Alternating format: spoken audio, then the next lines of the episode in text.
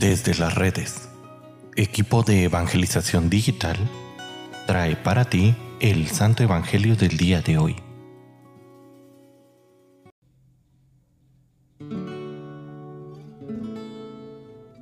El día de hoy, sábado 15 de julio, escuchemos con atención el Santo Evangelio según San Mateo. En aquel tiempo Jesús dijo a sus apóstoles, El discípulo no es más que el maestro, ni el criado más que su señor. Le basta al discípulo ser como su maestro y al criado ser como su señor. Si al señor de la casa lo han llamado Satanás, ¿qué no dirán de sus servidores? No teman a los hombres. No hay nada oculto que, llegue que no llegue a descubrirse no hay nada secreto que no llegue a saberse. Lo que les digo de noche, repítanlo en pleno día. Y lo que les digo al oído, pregónenlo desde las azoteas. No tengan miedo a los que matan el cuerpo, pero no pueden matar el alma. Teman más bien a los que pueden arrojar al lugar del castigo el alma y el cuerpo. ¿No es verdad que se venden dos pájaros por una moneda? Sin embargo, ni uno solo de ellos cae por tierra si no lo permite el Padre. En cuanto a ustedes, hasta los cabellos de sus cabezas están contados.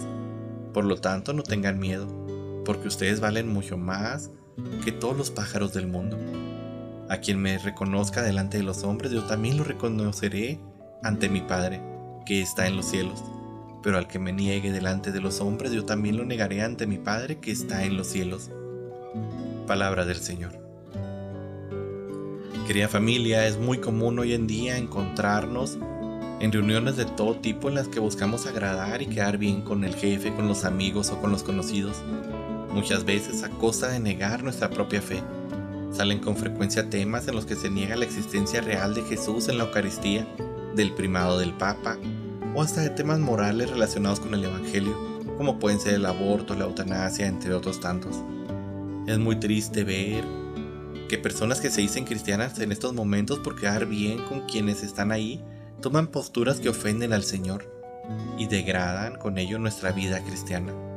Con tal de no perder el trabajo, hay personas que están dispuestas a llevar a sus clientes a las cantinas, a los table dance, a extorsionar, hasta el punto de negar su fe, si con ello pueden lograr el propósito de su trabajo. Hermanos, no debemos de tener miedo, como lo dice hoy Jesús, a los que matan el cuerpo, sino más bien debemos de tener miedo a los que matan el alma, todo aquel que puede arrojarnos al lugar del castigo. Nuestro verdadero enemigo es Satanás. Cuando nosotros no respondemos en un tono que no vaya de acuerdo al Evangelio, le estamos dando el juego al demonio. Si perdemos el trabajo, la amistad, nada importa. Pero si perdemos la vida eterna, estaremos perdiendo la eternidad una eternidad al lado de Jesús. Es por ello tan necesario que el cristiano de este siglo tome con seriedad su postura ante Jesús y ante el mundo.